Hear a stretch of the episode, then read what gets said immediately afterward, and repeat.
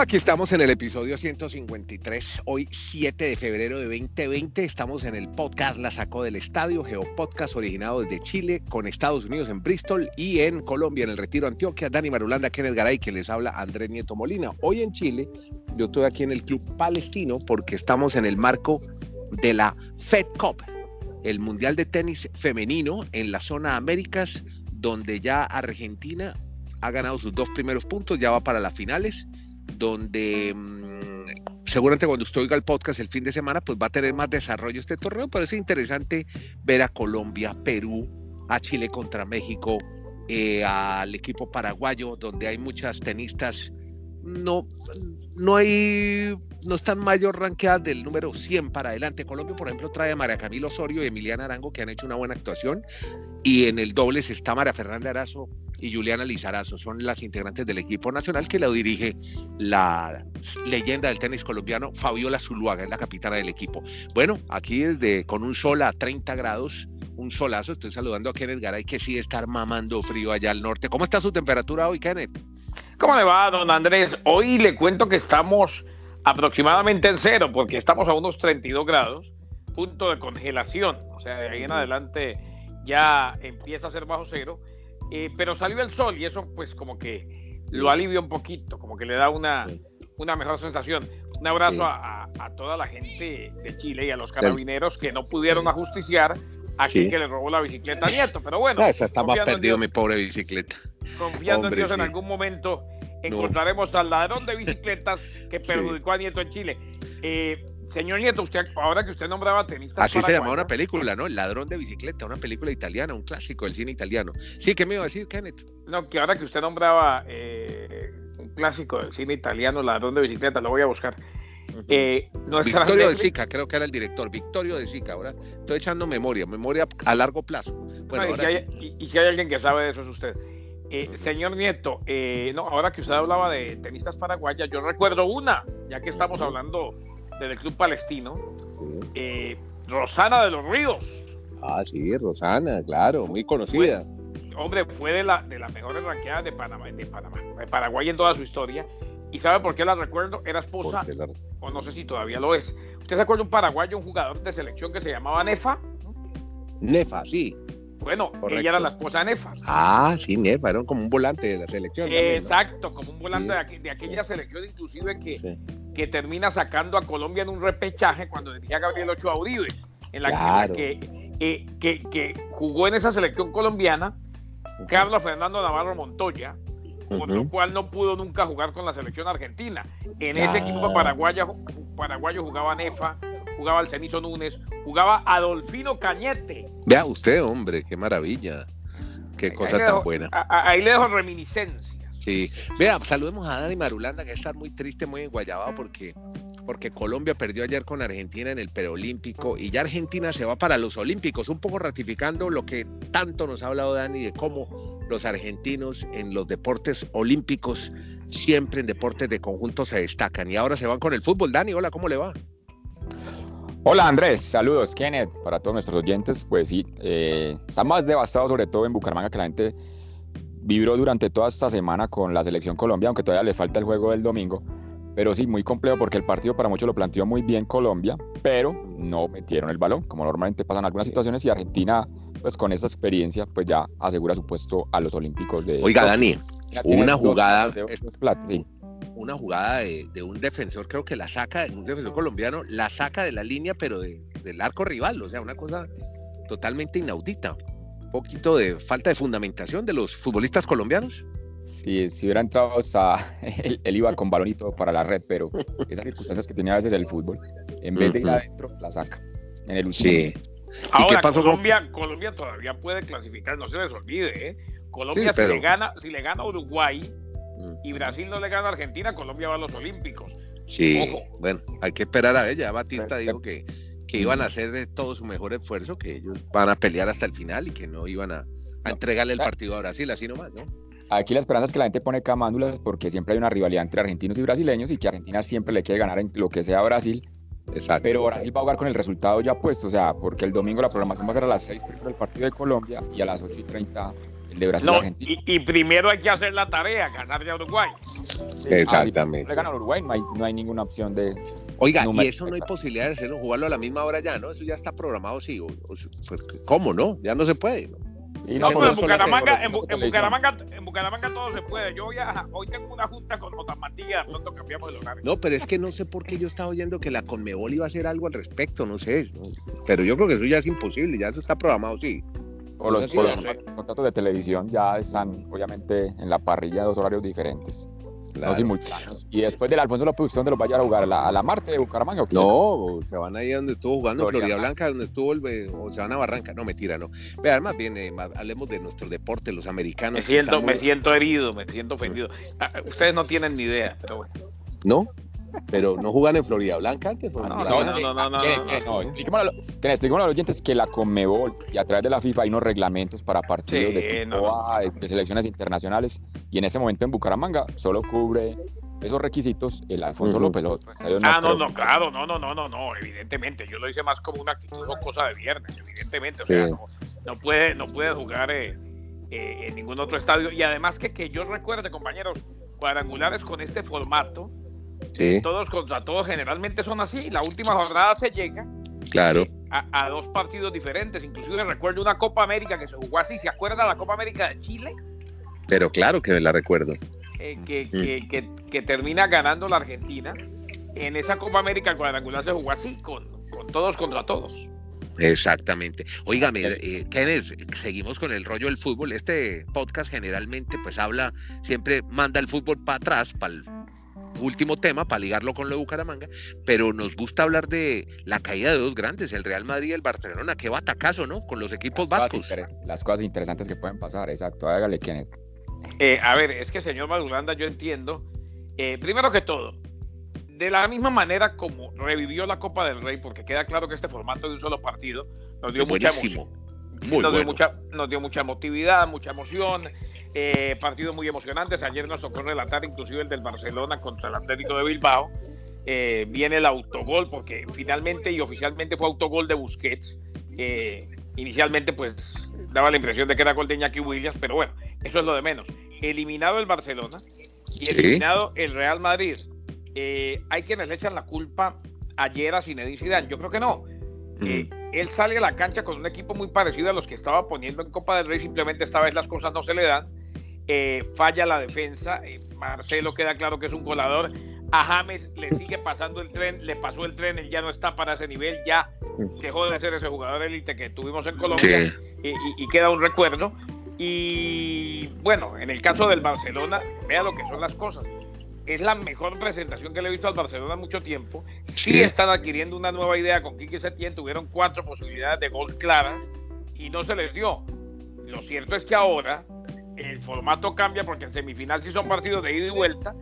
Y hombre, yo lamento que lo mismo, el mismo, el formato que revivió la Copa del Rey termina matándola también, porque no es lo mismo Sí. la fase final, las semifinales sin tener a los dos grandes.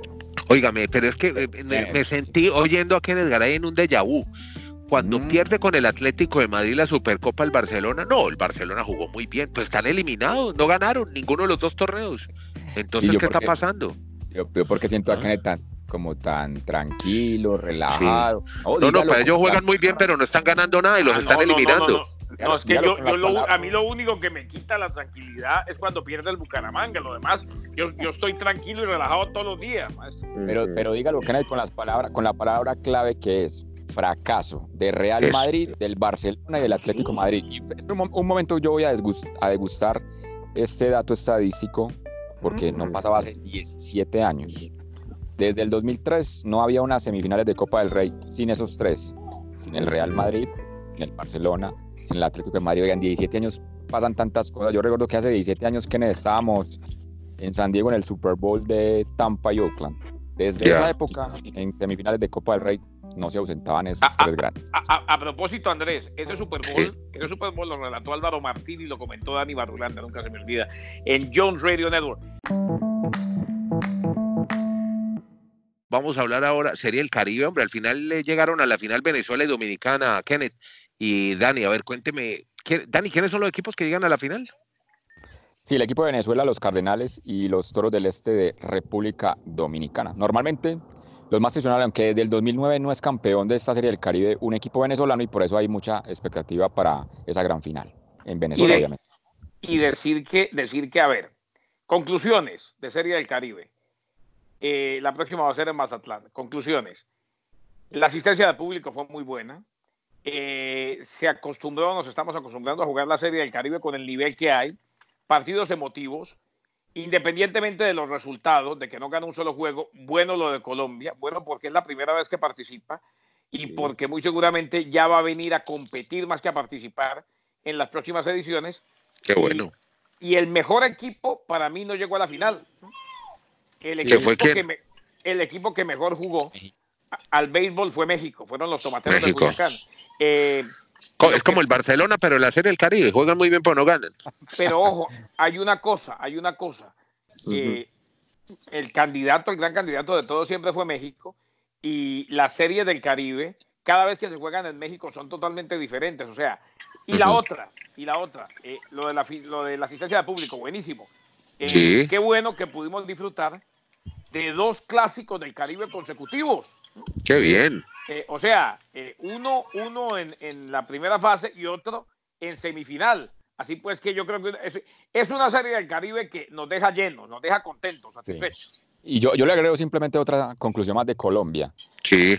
como dice, no es que sean derrotas eh, dignas. Era la primera vez y lo que se esperara la, la experiencia de, ir acumulando allí en ese torneo primíparo para Colombia. Pero a Colombia lo que le falló fue el bateo, porque en cinco de los tres de los, en tres de los cinco partidos fue blanqueado. ¿Usted sabe que esta mañana me usted sabe que esta mañana me explicaron por qué le falló el bateo a Colombia? ¿Qué pasó? Si tienen 30 segundos les cuento porque saben que son tipos respetuosos. Cuente, cuente, cuente. A ver, a ver. Eh, decía Jorge Morejón esta mañana, eh, lo tuvimos en, al aire, enviado especial de ESPN. Eh, decía lo siguiente, hombre, lo de Colombia, los resultados son engañosos. Colombia mostró muy buen picheo, un buen juego, y es, es una grata noticia en la Serie del Caribe. El problema del bateo es que en la liga colombiana, y en eso estamos de acuerdo, no se enfrentan al nivel de picheo que se enfrentaron acá. Eh, en, la, medida en que crezca la liga y vayan llegando más pitchers con nombre en el Caribe, con experiencia en el Caribe, va a ser mejor para las ofensivas de Colombia. Es que, este, es que este equipo de, los venados, de los venados, de los vaqueros mejor, de Montería, en realidad, de los Cowboys, en realidad no tenía superestrellas. ¿eh? Entonces no se habían enfrentado a ese nivel de picheo y se entiende, es, es, es, bastante, tiene sentido lo que me contó Moreno. Bueno, ya saben, pues, ya saben que, en qué pueden mejorar para... Les cambio NBA, porque es que ya se ha conocido Los Angeles Times, ha divulgado hoy a través de fuentes anónimas, claro que ya me dice Kenneth que está confirmado ya el homenaje a Kobe Bryant y a su hija, y a las siete personas que murieron el 24 de febrero. Será el evento en el Staples Center. Eh, Brian jugó allí, es su casa, la ayudó a construir y querían que fuera justamente 24-2, siempre el número 24 de por medio, ¿no? El que usó en la parte final de su carrera y el 2 era el que empleaba Yana, la niña de 13 años. Todavía no se hace ningún, eh, o, o, ya es oficial, por lo menos el alcalde de Los Ángeles, Kenneth, había dicho que se realizaría este homenaje, pero no hay muchos detalles al respecto. ¿Qué otra información tiene usted? No, no, exacto. Eh, eh, según, según lo leí hoy, y lo dijimos inclusive en, un ánimo, eh, el ayuntamiento de Los Ángeles ya lo confirmó, iba a ser lo equivalente al, lo equivalente al funeral, si se quiere, ¿no? Correcto. Para Kobe Bryant y, y para Yana. Y esta semana que se avecina, pues pendientes porque se viene fin de semana de Juego de las Estrellas en Chicago anoche. Eh, tanto Giannis Antetokounmpo como LeBron James eligieron los titulares y los suplentes. Y claro, pues lo que viene es para la NBA un fin de semana que toma, lo hemos dicho, otra dimensión y que genera mucho más expectativa por los homenajes póstumos a eh, Kobe Bryant. Bueno, eh, ¿algo baloncesto? ¿Algo que quieran contar? ¿Alguna historia de lo que ha pasado? No, eh, reseñemos básicamente a Andrés Zion Williamson, ya se empieza a catapultar como la figura del equipo de los Pelicans. Ayer fue el líder anotador en el triunfo de su equipo. Y también mencionamos a Damian Lillard, que fue el, máximo anotador de los Blazers de Portland en un buen partido frente a los Spurs de San Antonio. Esos equipos están peleando por entrar al octavo lugar de, de la conferencia del oeste. hay algo que les quería contar, una historia alrededor del el marketing deportivo y simplemente es un modelo de un zapato de Nike que ya se viene usando hace algunos eh, meses, se llama el Vaporfly, un zapato que ha revolucionado las carreras de maratón y eh, ¿Es el que no tiene el aval de la, de la IAF? O, eh, no, pero, pero, no, pero a eso vamos. Es que resulta que World Athletics, que es el órgano que, rector del atletismo, hace poco emitió una regulación sobre ese zapato muy estricta sobre los zapatos que van a usar y hasta el momento están autorizados estos zapatos que han revolucionado las carreras de fondo, las maratones y las medias maratones. Eh, estos avances para algunos críticos del uso de este zapato es una especie de dopaje, dopaje tecnológico, porque dicen que reduce el, eh, incluso los minutos en los registros habituales. ¿Usted se acuerda del récord que se batió de la maratón que se hizo en menos de una hora? Fue justamente con este Nike Vaporfly.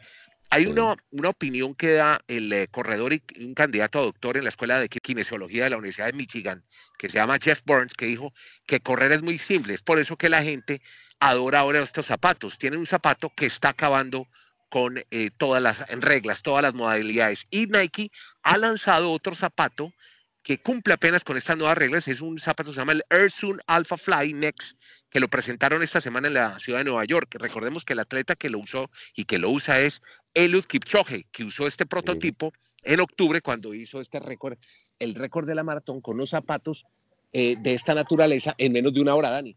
Pero el récord no estaba avalado exactamente por parte de la IA.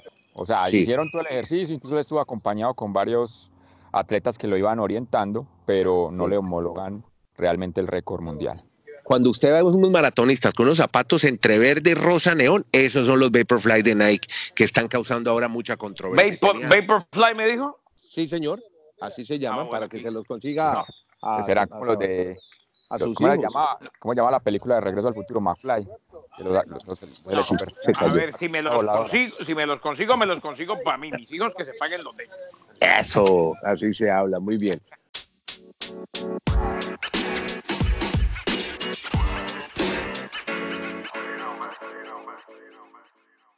Una, una de la MLS se llegó a un acuerdo de ah. contrato colectivo ah, para los próximos cinco años en la Major League Soccer, Liga Profesional de Fútbol de los Estados Unidos, que incluye mejoría en salarios, que incluye también eh, el tema de los vuelos charter. Eh, un acuerdo fácil, en contraste con lo que nos viene contando Dani Madulanda, porque eh, es mucho más difícil llegar a acuerdos en las demás ligas de los Estados Unidos. Produce más dinero. Es que escuché, escuché el Se Vive, Se Siente, Colombia está presente y me, encantó la originalidad.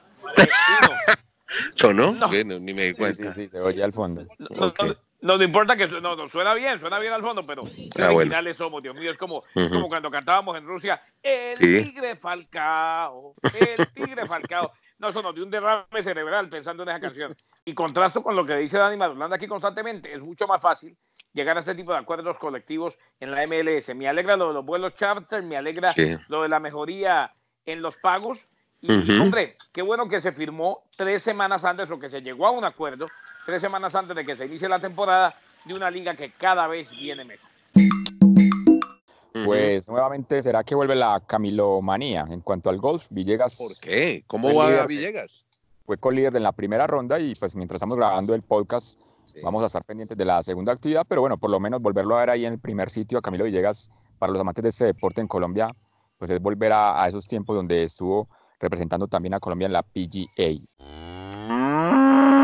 Sí, señor, la vaquita que tenemos aquí, consentida. Yo tantas amigas que tengo, Jennifer, ya, ojalá no. Viene de, viene de pastar, estaba por aquí pastando. Ella no se llama Jennifer, ella se llama J-Lo. Cristian Vargas en los tres palos, prenda de garantía en el arco búcaro. Jair Palacios, Steve Me Gusta Bacuca, el uruguayo. Gustavo Chará, el eh, sobrino preferido de la tía Cincho. Germán Gutiérrez, Cristian Subero, Joven Martínez, Henry Rojas, Pino Caballero, Ever Valencia y Rubén el Morocho Rojas, el venezolano del gol. Así se sigue reforzando entonces el Atlético Bucaramanga, que le vaya bien este fin de semana. Están pendientes también del premio Oscar Kenneth, se entrega el domingo, ¿no? Lo mejor del cine, el domingo en Hollywood. Y a usted muchas gracias. ¿Quién, ¿quién es el candidato ahí? ¿Quién es el Hombre, hay una película que habla todo el mundo, se llama Parasite. Me han dicho ah. que es buenísima, es coreana, dicen que es sensacional. Esa puede ser una, la otra historia de un matrimonio, la otra puede ser 1917, era así una vez en Hollywood, la de Tarantino, en fin, hay varias candidatas. Ah, la, No, de, yo- la yo- del, ma- la del maestro Scorsese, la de mm, The Irishman, la que tanto le gustó de Netflix. Ah, la de las tres ser. horas en Netflix. Sí, Eh, exactamente. pero ojo, ojo, la ningunearon en, en los, en los premios, en los. Globe Awards, ¿no? Sí, yo creo que va a ser Eh, Parásito. Apuéstele Para- ahí a Parásito es coreana, me dijo. Sí, coreana. Dicen Yo vi, yo que es una yo- maravilla. Yo, vi como, yo he visto como tres, cuatro películas coreanas. En Sí. Corea hacen buen cine, Marulanda. Sí, bueno, Yo escucho que ustedes dicen parásito de Corea y coronavirus en China, entonces ya uno se alerta. sí. Uy, aquí ya hay, aquí en Chile, alerta sanitaria por el coronavirus. Qué susto. Bueno, muchachos, que la pasen muy bien. Que negar ahí en Estados Unidos, Dani Marulanda en Colombia, Andrés Nieto en Chile. Hacemos todos los días este podcast, hoy originando del Club Palestino. Muchas gracias. Saludos a María Camila y a Emiliana. La Yo se la década es brillante para ellas. Yo se las paso. Un abrazo.